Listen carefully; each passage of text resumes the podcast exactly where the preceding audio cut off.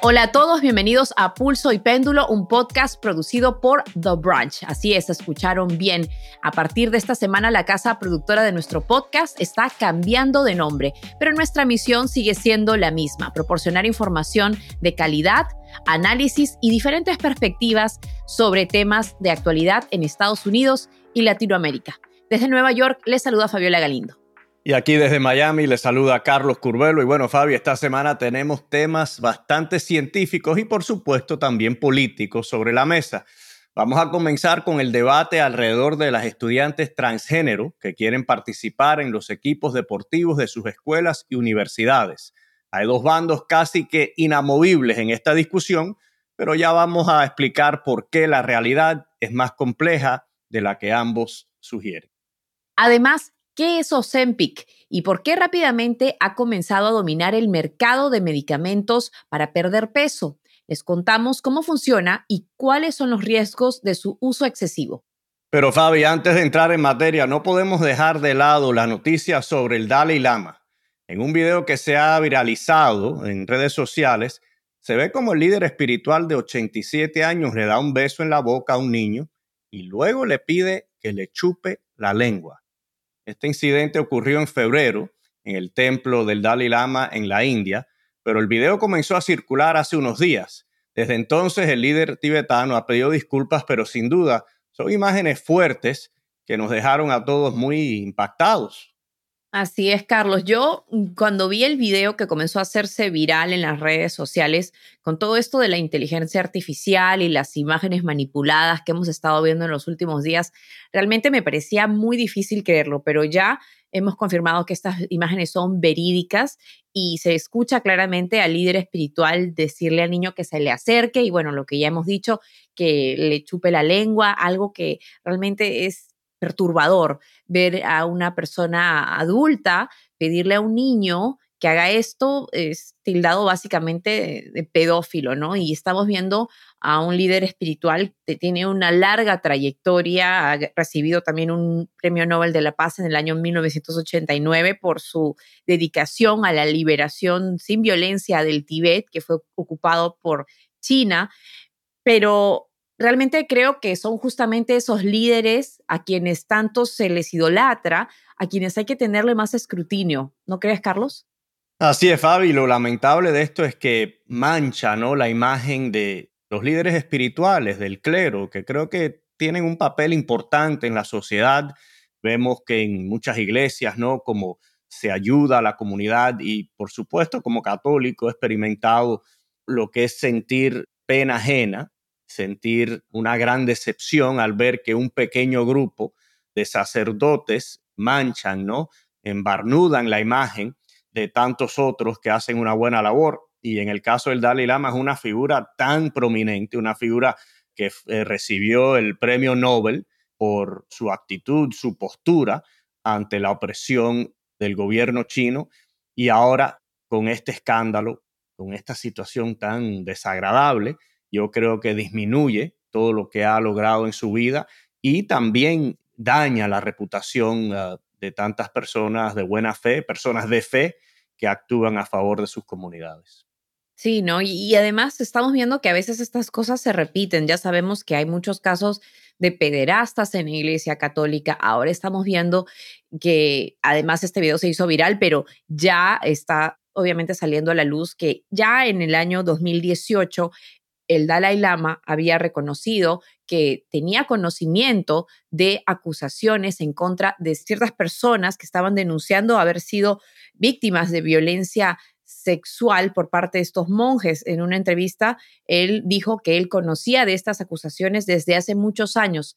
Así que realmente es algo que hay que poner mucha atención cuando se trata de niños, obviamente, mucho cuidado porque como tú sabes, para elegir al nuevo Dalai Lama e, es desde muy niño que se le elige, es muy niño que se realiza esta búsqueda espiritual, a partir de un año de que fallece el Dalai Lama actual, se comienza a hacer esa búsqueda y creo que eso es lo que más perturba también, ¿no? Que hayan acusaciones, que hayan niños de por medio y que al parecer no se está haciendo nada. Él ha pedido disculpas a su familia, el Dalai Lama dijo que es algo que él hace con sus seguidores, que juguetea de manera bromista, pero esto no es una broma para nadie, Carlos. No, una imagen muy chocante y condenable, desde luego.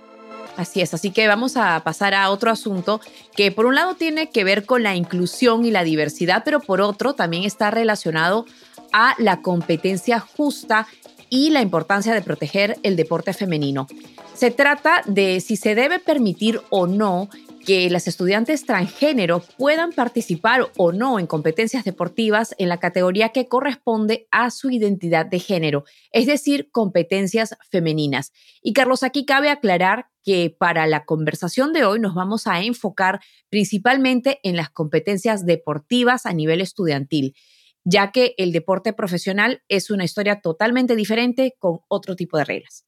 Sí, Fabi, en el caso del deporte profesional la decisión es bastante más compleja, pero la controversia alrededor de las estudiantes transgéneros se ha vuelto a intensificar a raíz de varias prohibiciones absolutas que han implementado varios estados recientemente.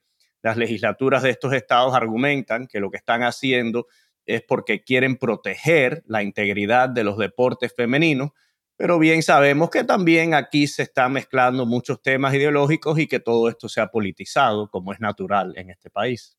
Bueno, y tal vez con la intención de aclarar un poco la ambigüedad alrededor de este tema, el gobierno del presidente Biden hace unos días propuso nuevas directrices que, de ser implementadas, no permitirían las prohibiciones totales, pero sí permitirían algunas restricciones en ciertos casos.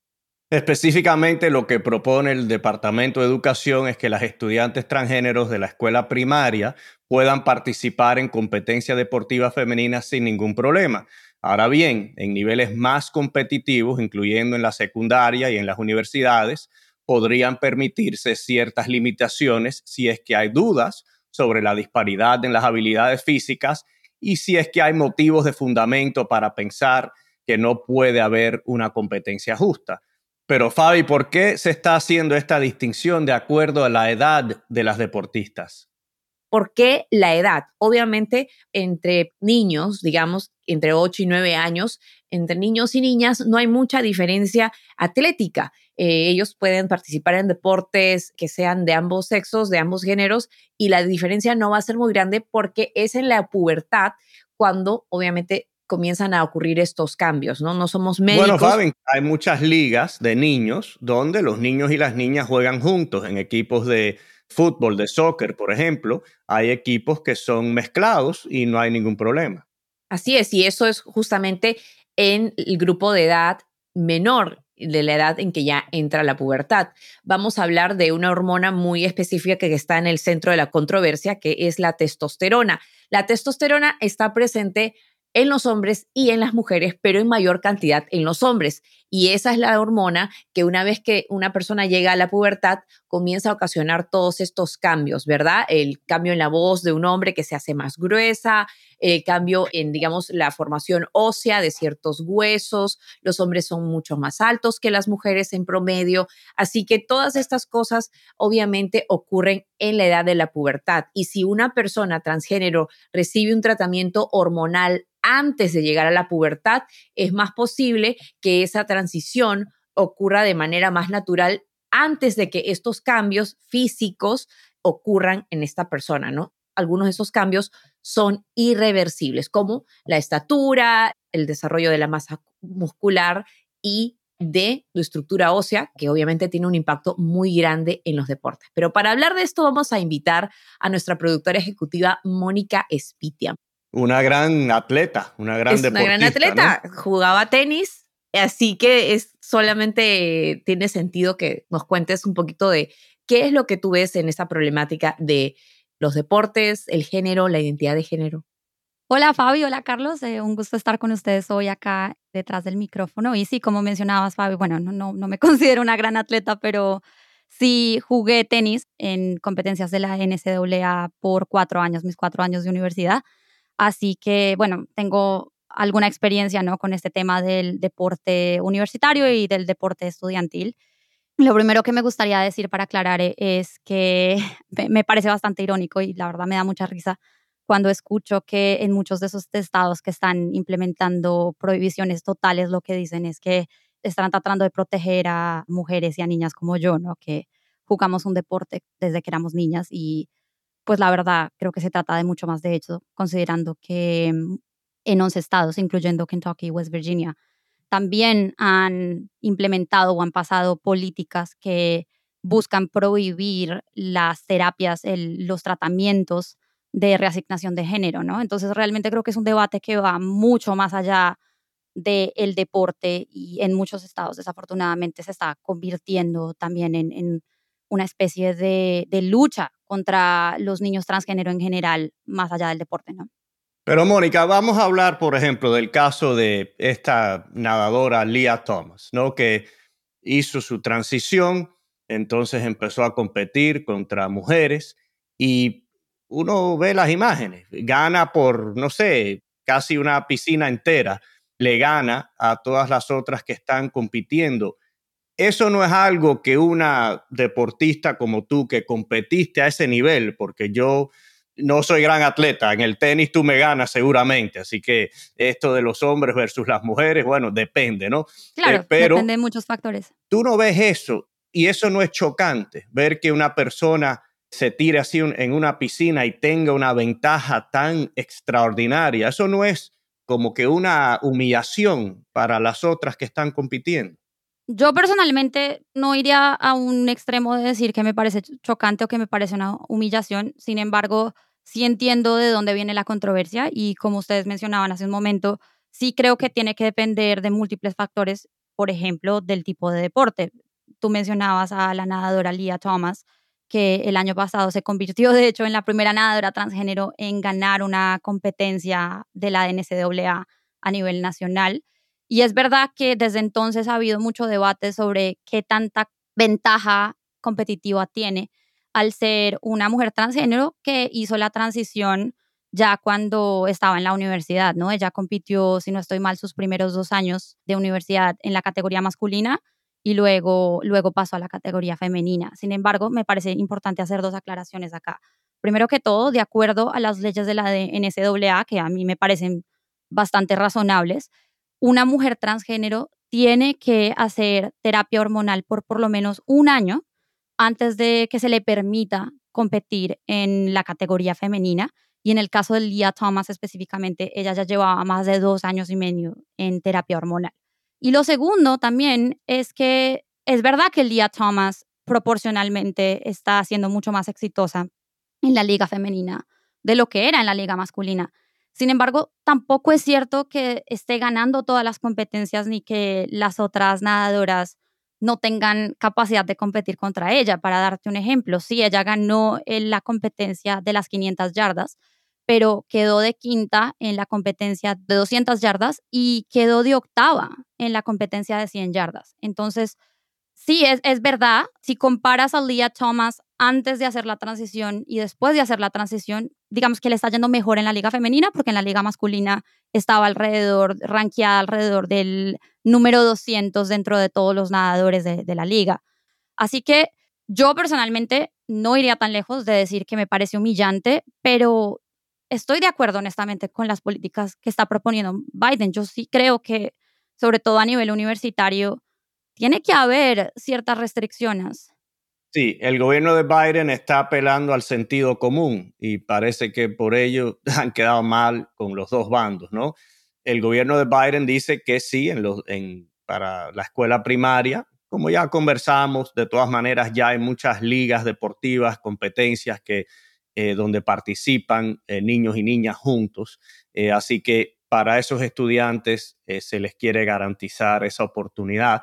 Ahora, ya después de la escuela primaria, se le da mucha discreción a, las escuelas, a los administradores de las ligas deportivas, a las autoridades estatales para determinar si hay una injusticia, como yo sí pienso que el caso de este Elia Thomas es una injusticia. Para mí es evidente. Yo veo esas competencias y digo, no, e, e, esta es una persona que está debe estar en otra liga, no compitiendo en este grupo. Y eso es lo que dice el gobierno de Biden, que en esos casos eh, ¿no? Las escuelas deben tener la, discreción para prohibir que alguien participe en una actividad donde tiene una gran ventaja por haber atravesado por esta transición o donde existe la posibilidad de que hayan lesiones, ¿no? Porque una, una mujer que era hombre puede ser mucho más alta, mucho más fuerte que las demás y eso puede causarle daño, ¿no? Puede causarle una lesión a otra persona. Fabi, ¿qué tú opinas sobre este término medio que ha intentado encontrar el gobierno de Biden, que ha sido criticado por republicanos y por demócratas de izquierda? Término medio, creo que ha realmente disparado las alarmas en ambos extremos. Ninguno está contento. Hay, como bien dices, republicanos que dicen que esto no es justo, que le está dando más oportunidades ah, o está, digamos, funcionando en detrimento al deporte femenino. Y también hay voces demócratas que dicen que esto no es justo porque está creando otra subcategoría, ¿no? Porque de repente está dándole cabida a estas voces que dicen que, bueno, que son un poco anti transgénero, ¿no? y que también, pues, si se creara una categoría para personas transgénero, ¿con quién van a competir? Entonces, a mí lo que me preocupa es si estamos hablando de un porcentaje tan pequeño de atletas, estamos poniendo atención a un problema relativamente pequeño en lugar de enfocarnos cuáles son los problemas que enfrenta la comunidad transgénero. Según eh, un reporte de la organización Human Rights Watch, ellos hicieron un reporte en el 2021 que documenta la persistente marginación. Cada año activistas documentan, dice el reporte, decenas de casos de violencia mortal, asesinatos contra personas transgénero. Es un patrón sintomático algo más amplio. Estamos hablando de vidas, de asesinatos, personas que están siendo discriminadas y asesinadas basadas en simplemente su orientación sexual, su identidad de género. Y yo creo que eso es un verdadero problema ni siquiera estamos mencionando el rechazo familiar que estas personas enfrentan, que muchas veces los empujan a vivir en una economía informal, a muchas veces prostituirse, poner sus vidas en riesgo. Lo que a mí me preocupa es que estamos discutiendo el tema del atletismo, que es válido, al mismo tiempo nos estamos olvidando de que estas personas tienen mucho menos derechos que las personas cisgénero o las personas que se identifican con su género asignado al nacer el movimiento para que se trate a todo el mundo de una manera justa, con respeto, por ejemplo, que las personas puedan conseguir un trabajo, que puedan funcionar en una sociedad como cualquier persona, eso está muy bien. Yo les digo, cuando yo estuve en el Congreso, yo voté para que las personas transgénero pudieran servir en las Fuerzas Armadas porque en mi opinión, si alguien está dispuesto a dar su vida por su país, a mí no me importa nada su sexualidad ni lo que quieran hacer con ella.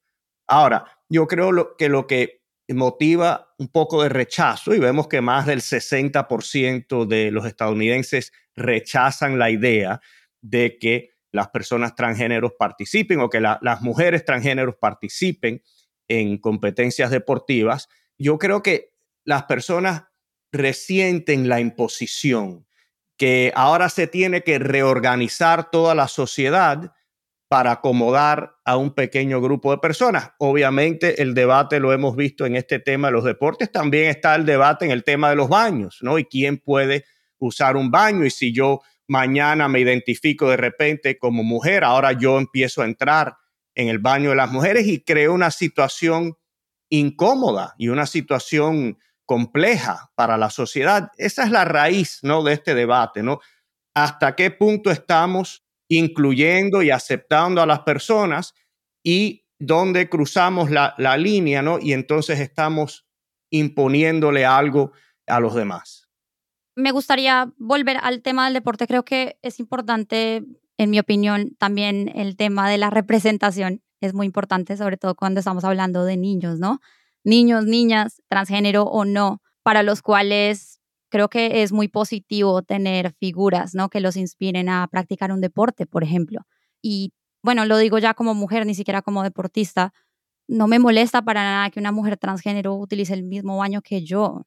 Creo que también es una cuestión de percepción, pero enfocándonos específicamente en este tema de la competencia deportiva, que yo entiendo que es un poco más complejo, ¿verdad? Yo creo que, hay muchas personas que están a favor de los derechos transgénero, pero que sí tienen algunas dudas en cuanto a la competencia deportiva y en cómo garantizar que se ajusta y honestamente yo creo que no vamos a llegar a una solución perfecta, pero sí hay maneras en las que podamos proteger el deporte femenino, por así decirlo, y de la misma manera permitir que la mayor cantidad posible de niñas transgénero puedan participar en estos deportes. Me gustaría mencionar, Carlos, por ejemplo, tú hablabas de Leah Thomas y de la ventaja competitiva que ella tiene.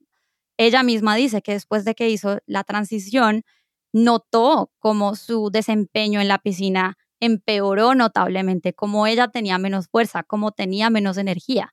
Así que tampoco se puede comparar a un hombre cisgénero, por así llamarlo, con una mujer cisgénero, a una mujer transgénero con otra mujer cisgénero, porque las diferencias en niveles no van a ser las mismas. Ahora, sí, es verdad que hay, hay mujeres como Leah Thomas que han tenido más éxito, digamos, en la categoría femenina, pero también hay mujeres transgénero que han visto su desempeño empeorar y que han visto cómo sus rankings han bajado luego de hacer la transición. Por ejemplo, me gustaría mencionar a June Eastwood, que es una corredora de cross country de la Universidad de Montana. Ella era una de las mejores corredoras cuando corría en la liga masculina y luego de hacer la transición ahora está más o menos en el ranking número 60, que sigue siendo bueno, pero es peor de como estaba antes, ¿no? Entonces, creo yo que depende de la situación, depende del caso y depende también de cuándo la persona hizo la transición. Muchas personas desde la izquierda argumentan, por ejemplo, que imponer más restricciones a las atletas transgénero impondría también más restricciones o más escrutinio en todas las deportistas en general. Y yo les digo honestamente, como alguien que, estuvo en, en ese mundo por cuatro años, la verdad es que cualquier persona que haga deportes a nivel universitario de alto nivel tiene que estar dispuesta a, a un nivel muy alto de escrutinio, ¿no? Nos miden los niveles de grasa, los niveles de masa muscular, todos los años tenemos que hacer examen, por ejemplo, de, dopaje, de droga. Así que, de cierta manera, eso creo que es inevitable y en mi opinión es la mejor solución que tenemos porque la verdad es que la ciencia tampoco nos ha dado una conclusión definitiva. No sabemos realmente hasta qué punto las mujeres transgénero o las niñas transgénero sí realmente tienen una ventaja competitiva. Y hasta que no tengamos esas respuestas, creo que lo que mejor que podemos hacer es, es lo que está proponiendo Biden. Tampoco pienso yo que la mejor solución sea imponer prohibiciones totales porque la ciencia tampoco da evidencia de que eso sea necesario y me parece que también va a crear más problemas que soluciones. Bueno, yo sí creo, Mónica, como mínimo, como mínimo, debe existir esa discreción para las autoridades que gobiernan todos estos deportes, a cualquier nivel. Debe existir esa discreción. Porque, en, mira, en el caso mío, tú y yo salimos a jugar tenis mañana, probablemente me ganes. Si yo hago una transición, me vas a ganar por más, no hay problema. Ahora, nuestro colega, JP Chávez, que fue el mejor atleta en la historia de nuestro colegio, si mañana él se convierte en Juana Chávez, va y te gana 6-0. Y yo, yo veo eso mal. Eso es algo que se debería prohibir porque es una competencia injusta. Y yo creo que eso es lo que le molesta a las personas que ven algo que ellos perciben como que es una injusticia y que entonces se les quiere imponer como algo que ellos tienen que aceptar. Solamente quiero aclarar que lo que está haciendo el Departamento de Educación con estas nuevas directrices es que están dejando que las escuelas evalúen las edades de los estudiantes y el nivel de las competencias, además de la naturaleza del deporte en cuestión, para permitir, digamos, quién puede jugar qué deporte, ¿verdad? O sea, están dándole esa carta libre a las escuelas a que ellos analicen la edad, si recibió un tratamiento hormonal o no para reducir el nivel de testosterona, que es el que está en medio de esta conversación, y al mismo tiempo es poner en vigor que si las escuelas no están, digamos, siguiendo estas guías, el gobierno federal estaría listo para investigar y penalizar infracciones, lo que podría incluso incluir la retención de financiación federal, según un funcionario de alto rango del Departamento de Educación. Bueno, y también, Fabi, creo que es importante mencionar que muchas personas desde el lado del debate que se opone a la participación de mujeres transgénero y de niñas transgénero está partiendo de la base de que estas personas están haciendo la transición simplemente porque tienen, quieren tener una ventaja competitiva cuando pues bien sabemos que esa no es la realidad. La gente transgénero no está haciendo una transición para hacer un deporte. Claro, o sea, la, misma Lia Thomas, que ha sido ¿no? El, el, blanco de mucha discordia, lo dice en una entrevista. Ella dice, yo de ninguna manera hice la transición de género simplemente porque quería que me fuera mejor en la piscina. Lo hice porque quiero mostrarme al mundo como realmente soy.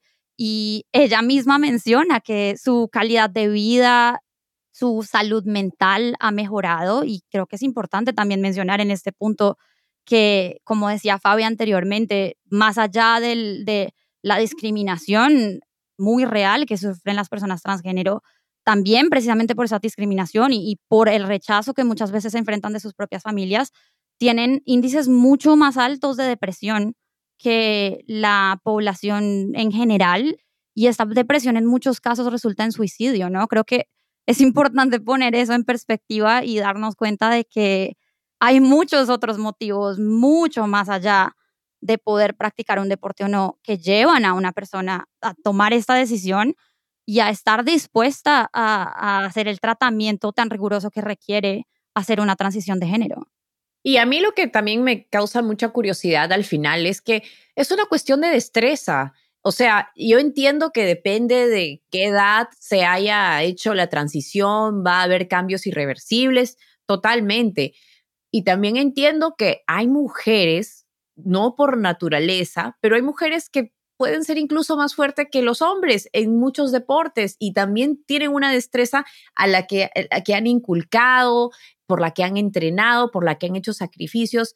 Y bueno, es realmente algo que todavía no, está claro, sino, como ya hemos dicho, todos los campeonatos serían ganados por personas transgénero. Eso obviamente no es la realidad y se debe obviamente al bajo, al bajo porcentaje de personas que participan en deportes que son transgénero, pero al mismo tiempo, si realmente fuera algo tan obvio, ese porcentaje tan bajito, es muy probable que se ganara todas las medallas de oro y no es lo que estamos viendo hasta ahora. Y como repetimos, lo que personalmente a mí me parece más interesante es discutir cuáles son los obstáculos, cuáles son los retos que enfrentan estas personas. Ya hablamos de la salud mental, el hecho de que de que se aprueben leyes, de que no pueden usar un baño, no solamente afecta el hecho de que no puede usar un baño una persona transgénero, afecta toda su seguridad alrededor de qué dice esa ley, qué dice esa ley que de alguna manera le está discriminando. También muchas personas transgénero dicen que sienten que ese tipo de leyes amenaza su seguridad. Entonces, creo que el tema es mucho más amplio, ¿no? Si pudiera mencionar un comentario final sobre este tema de, proteger la integridad del deporte femenino. Fabi, hace un momento tú mencionabas, realmente, por ejemplo, en la NCAA hay más o menos 200.000 competidoras a lo largo de diferentes deportes. De esas 200.000, solo 50 son mujeres transgénero, ¿verdad? Eso quiere decir es el 0.025% de las competidoras.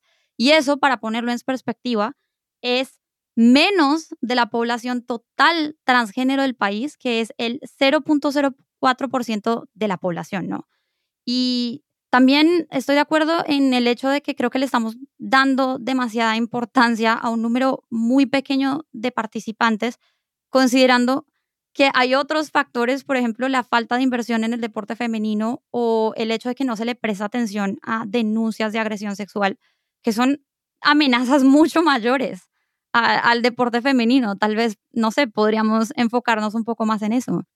Totalmente de acuerdo, pero bueno, es un tema que seguramente siempre va a causar muchas opiniones encontradas, pero le recordamos a nuestra audiencia que independientemente de lo que piense sobre esto, ante todo debe primar el respeto y la tolerancia por las diferencias, especialmente cuando estamos hablando de niñas jóvenes que todo lo que quieren es participar en el deporte que les gusta. Así es, Fabi, es importante siempre tener eso en perspectiva y Queremos invitar a nuestra audiencia a que nos dejen sus opiniones en cuanto a este tema. Sabemos que es un tema controvertido, que apasiona mucho a las personas y queremos eh, escuchar, queremos ver, leer todas esas opiniones. Así que por favor, déjenos un comentario que los vamos a estar leyendo. Pero bueno, ahora vamos a hacer aquí una transición y vamos a pasar a nuestro segundo tema de hoy, eh, porque hay un nuevo medicamento que está revolucionando la manera en la que las personas pierden peso. Se trata de Ozempic. Seguramente ya muchos de nuestros oyentes han oído hablar de esta potente droga. Aunque realmente fue diseñada para combatir la diabetes, rápidamente se ha popularizado y entre sobre todo las personas famosas y adineradas que la utilizan por motivos puramente estéticos. De hecho, varias celebridades como Elon Musk y Khloe Kardashian admiten haber utilizado una de las versiones del medicamento para perder peso. Y hay que mencionar que la dosis mensual de Ozempic cuesta casi 900 dólares y en la gran mayoría de los casos no está cubierta por ningún seguro médico. Carlos, aquí sin duda hay muchísimo que analizar, pero antes de continuar, me gustaría que escucháramos lo que dijo el médico Joseph Barón a otro canal de noticias sobre los riesgos de este medicamento. Desafortunadamente, esta es una medicina que tiene efectos secundarios. Y yo he visto efectos secundarios que te llevan a terapia intensiva y casi he visto gente que casi fallece por ellos. Por ejemplo, inicialmente te da un poquito de diarrea, cosas así, que eventualmente con tiempo se, se te quita. Pero te puede dar pancreatitis, el páncreas se te puede inflamar y puede ser severo. He visto a gente que desarrolla una acumulación de ácido en, sus, en su sistema que los casi mata.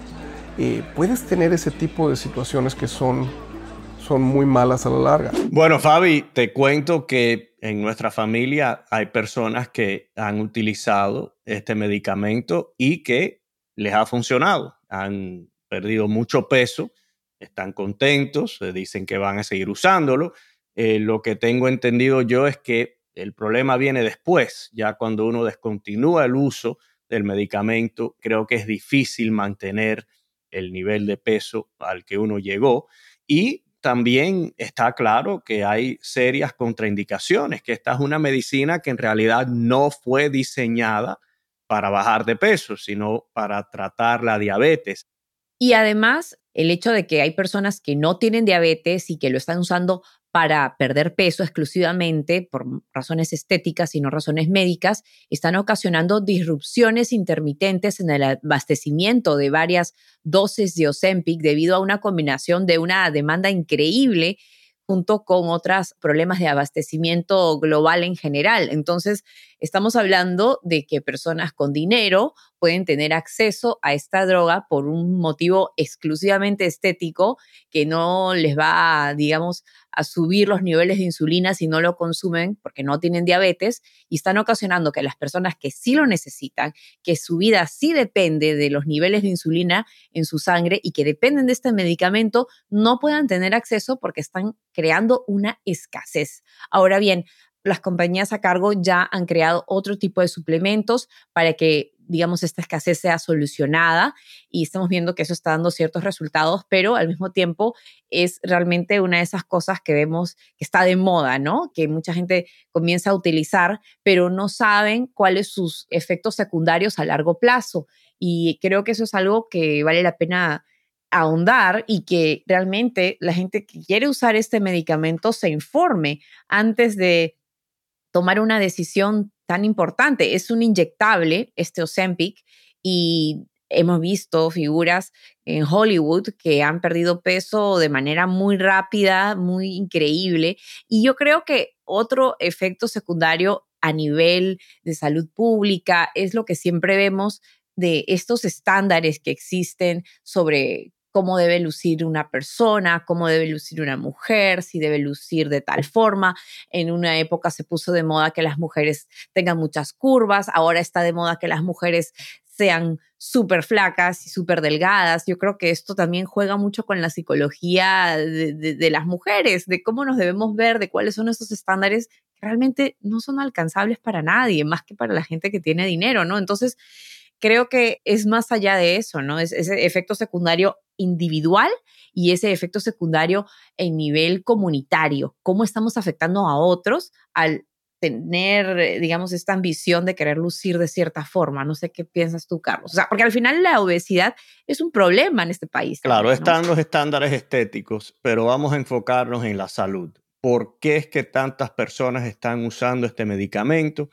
Porque en Estados Unidos hay una crisis de obesidad. ¿Por qué hay una crisis de obesidad en Estados Unidos? Porque las personas no quieren comer frutas, no quieren comer vegetales, porque los médicos, en vez de recomendarle a las personas que traten de cambiar su estilo de vida, hacer un poquito de ejercicio, comer un poquito menos, aquí nadie quiere ese tipo de solución, no, no debo decir nadie. Muchas personas no quieren ese tipo de solución, quieren algo que les resuelva el problema inmediatamente.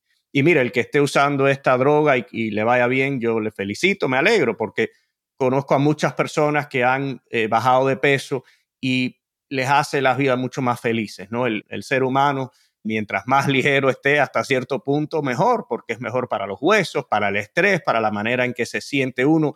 Eh, así que yo me alegro por las personas que les vaya bien con este medicamento. Ahora, cualquier medicamento que uno introduzca en su cuerpo tiene un efecto secundario, tiene una contraindicación. Y lo que pasa en este país es que entonces, bueno, me estoy tomando esta medicina que me, me ayuda con este problema, pero que me crea otro, entonces ahora me han recetado otra medicina para ese problema y uno cae en la trampa eh, de los medicamentos y eso es un abismo que uno nunca sale de él. Así que lo que me preocupa a mí, y obviamente hay casos de personas que no utilizan bien este medicamento y, les puede costar la vida, pero además de eso, lo que me preocupa a mí es que aquí hay una crisis de salud en este país.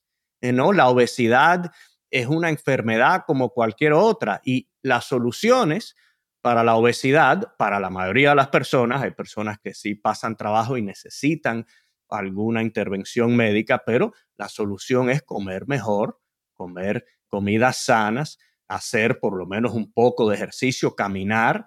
Y aquí en este país las personas o no lo entienden o no lo quieren entender y por eso es que se popularizan tanto las compañías de productos farmacéuticos el mercado de Estados Unidos, por supuesto, es el mejor del mundo porque aquí las personas prefieren las medicinas ante las soluciones naturales que el cuerpo le, pide a uno.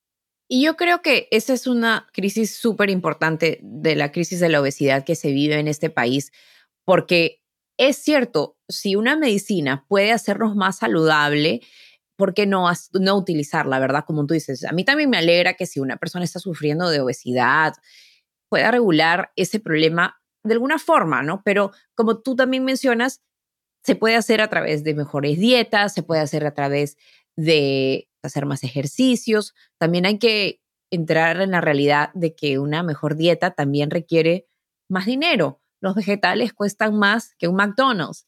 Los vegetales, las frutas cuestan más que cualquier otro tipo de comida chatarra, comida rápida. La accesibilidad a esta comida saludable no es equitativa a través de los estratos sociales, ¿no? Me parece muy impactante a mí saber que cerca de uno de cada cinco niños menores de 19 años en Estados Unidos sufre de obesidad puede ser, eh, digamos, un método efectivo utilizar Ozempic para estos niños, pero esto tiene que venir acompañado de ciertos cambios, ¿no? Como ya decíamos, de la dieta y de todo eso. Pero al final, lo que realmente creo que ha causado bastante indignación es el hecho de que hay personas que necesitan esta droga por los niveles de insulina. Lo que, lo que hace el Ozempic básicamente es que reduce los niveles de azúcar en la sangre, lo que eventualmente hace que acumulemos menos grasa, pero eso lo necesitan más las personas que tienen diabetes, que realmente necesitan regular la cantidad de azúcar en su sangre y necesitan estos niveles de insulina regulados porque realmente es una cuestión de vida o muerte para ellos. Así que eso es lo que creo que ha causado más indignación, como una cuestión estética ha, digamos, vencido la salud de millones de personas, porque sabemos que la diabetes es algo que se sufre aquí en Estados Unidos por montones, ¿no? Fabio, yo no sé tú, pero yo hago todo lo posible y hay personas que se ríen de mí porque yo hago todo lo posible por evitar las medicinas. Antes, cuando tenía un dolor de cabeza, enseguida me tomaba dos píldoras de Advil, que para mí era milagrosa esa medicina, porque en 30 minutos ya yo me sentía perfectamente normal, pero ya ni quiero hacer eso. No, yo digo, mi cuerpo me está diciendo algo, tengo que escucharlo y ver cuánto tiempo dura este dolor de cabeza y prefiero no introducir nada en mi cuerpo.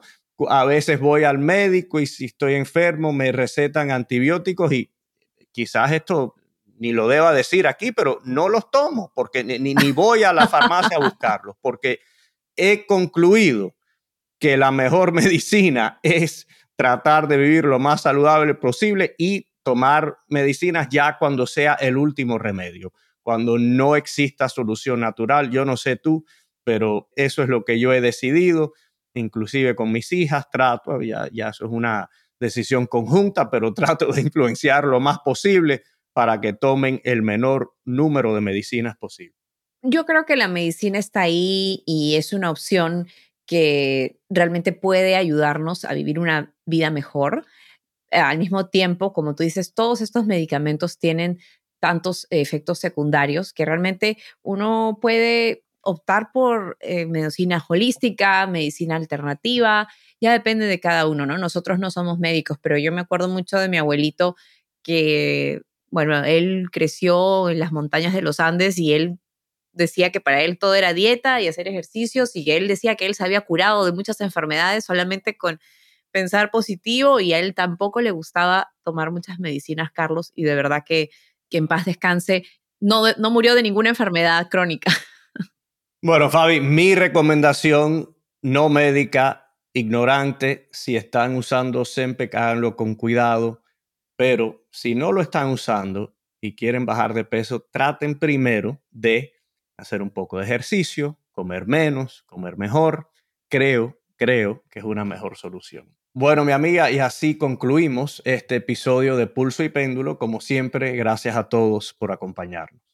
Así es, Carlos. Es un tema muy raro. Yo solamente quería agregar que es un país libre. Si la gente tiene dinero, lo va a comprar y así es. Aquí vivimos, así vinimos por eso, ¿no? Así que también quiero aprovechar para invitarlos a que nos dejen comentarios y se suscriban a nuestro canal de YouTube. También nos pueden seguir en Spotify, Apple Podcasts, Instagram y Twitter para poder dejarnos comentarios, que nos digan qué temas quieren que discutamos, qué piensan de toda esta conversación. Saludos y hasta pronto. Pulso y Péndulo es un podcast producido por The Branch Media. Mónica Spitia es nuestra productora ejecutiva, Lucy Cabrera y Yesenia Moreno son nuestras productoras asociadas y Maxi Freeney es nuestro editor y diseñador de sonido.